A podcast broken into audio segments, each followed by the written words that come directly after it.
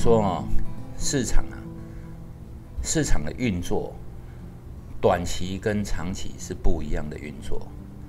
短期呢，它随机性非常强，那长期就有趋势嘛，哦。所以我们在做短期的市场，它是属于一个随机波动啊。我有写出来哦，好，自己看一下，市场是随机波动的。只有怎样才能赚到钱？基于本能和惯性的短线策略才能赚钱。短线要不要赚钱哦？能不能赚钱哦？就在这一句话里面哦，记得哦，哈，自己去寻找答案。本能。很多来自于盘感跟直觉，惯性就是你不要逆势，它在涨跟着追，不对了就砍，啊，短线没有技巧，没有方法。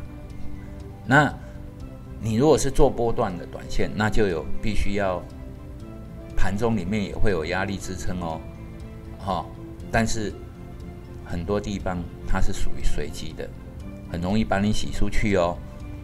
这种东西，本能、经验很重要啊！只有什么方法？当我们检视的时候啊，因为它是随机的东西，所以我们只能用统计的规律来调整我们的胜率、风暴比。那接下来我说，交易是交易的哦，短线交易的是不确信。不确定性的随机震荡，哈，做白点没哈？交易是不确定性的随机震荡，为什么？因为短线有两种啊，一种是盘中的波段，一种是极短线的。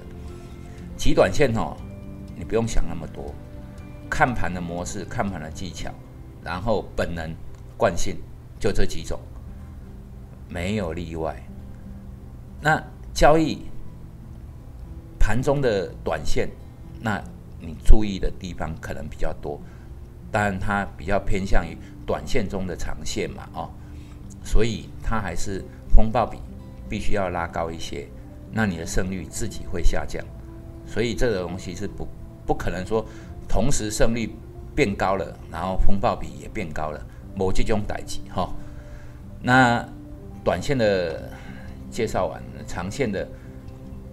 什么叫长线的？是正确的方法哦。正确的方法是寻找高几率的正确性。这个什么意思嘞？就是长线要怎么评判？譬如说，我有用指标，那指标用两种，那这一种指标是走多的，那它比较偏多；另一种指标也是走多的，它可能也比较偏多。在两个偏多的概念下。那它往上走的几率是比较高的。我们之前有看那个指标哦，我有介绍过，指标哈要同类型的指标，你都唔两个以上，相同的不要用两个以上。譬如说动能指标，你不要用两个以上，因为那反而是伤害。你如果是动能指标加上震荡指标哦，那两个互有互补的作用，你可以同时去参考。啊，指标全部用起来不要超过三个哦，连均线哦加起来不要超过三个，不然你也五煞煞哦，没有无所适从啊。那长线哦，就是我们在做长线的时候，可能就是有电脑先过滤，过滤买哪一些股票，过滤大盘它是偏多偏空，但是不要犯了一个毛病，就是说现在城市交易啊很多，到处都有在讲。我可以直接告诉你哦，城市交易哈，一般的城市交易基本上是废物，因为我从两千年就开始写城市了。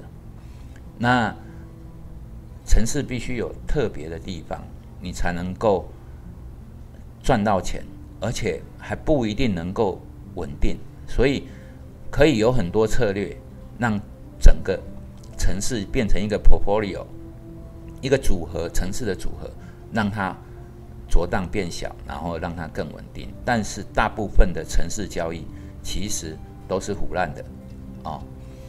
那如果不是腐烂的，那个 IT 哈，就是会写城市的人呐，他就可以占据金融业哦，这个很简单的道理啊，某不要去给人家被人家骗了哈，不要期望你做的一些过滤的东西哈，你只要调整参数的最佳化，这些方法来准确推断市场的价格，就是说我假设用十八条十十八对三十五的均线，然后做出一个系统，然后呢，过了一阵子啊，行情比较小。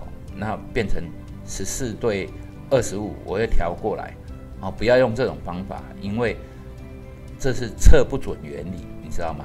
当你发现市场修正的时候，你修正跟它同一步，那么其实这市场已经又修正到另外一个方向去了，另外一个参数组去了，所以不要去做这种无谓的修正，原始的中心概念要有。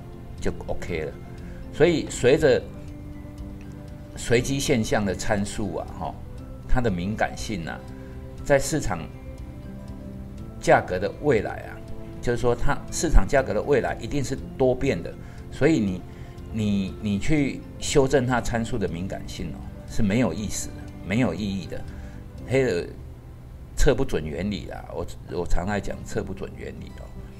它是混沌理论的一角，实物上也是如此啊。就是说，当我去最佳化的时候，会落入了一个所谓的最佳化陷阱。修正这个，其实市场已经变了。当你发现的时候，它又变了，所以你去修正它的参数是不对的。所以你应该要修正的是整个架构的概念，而不是单一参数的东西。好。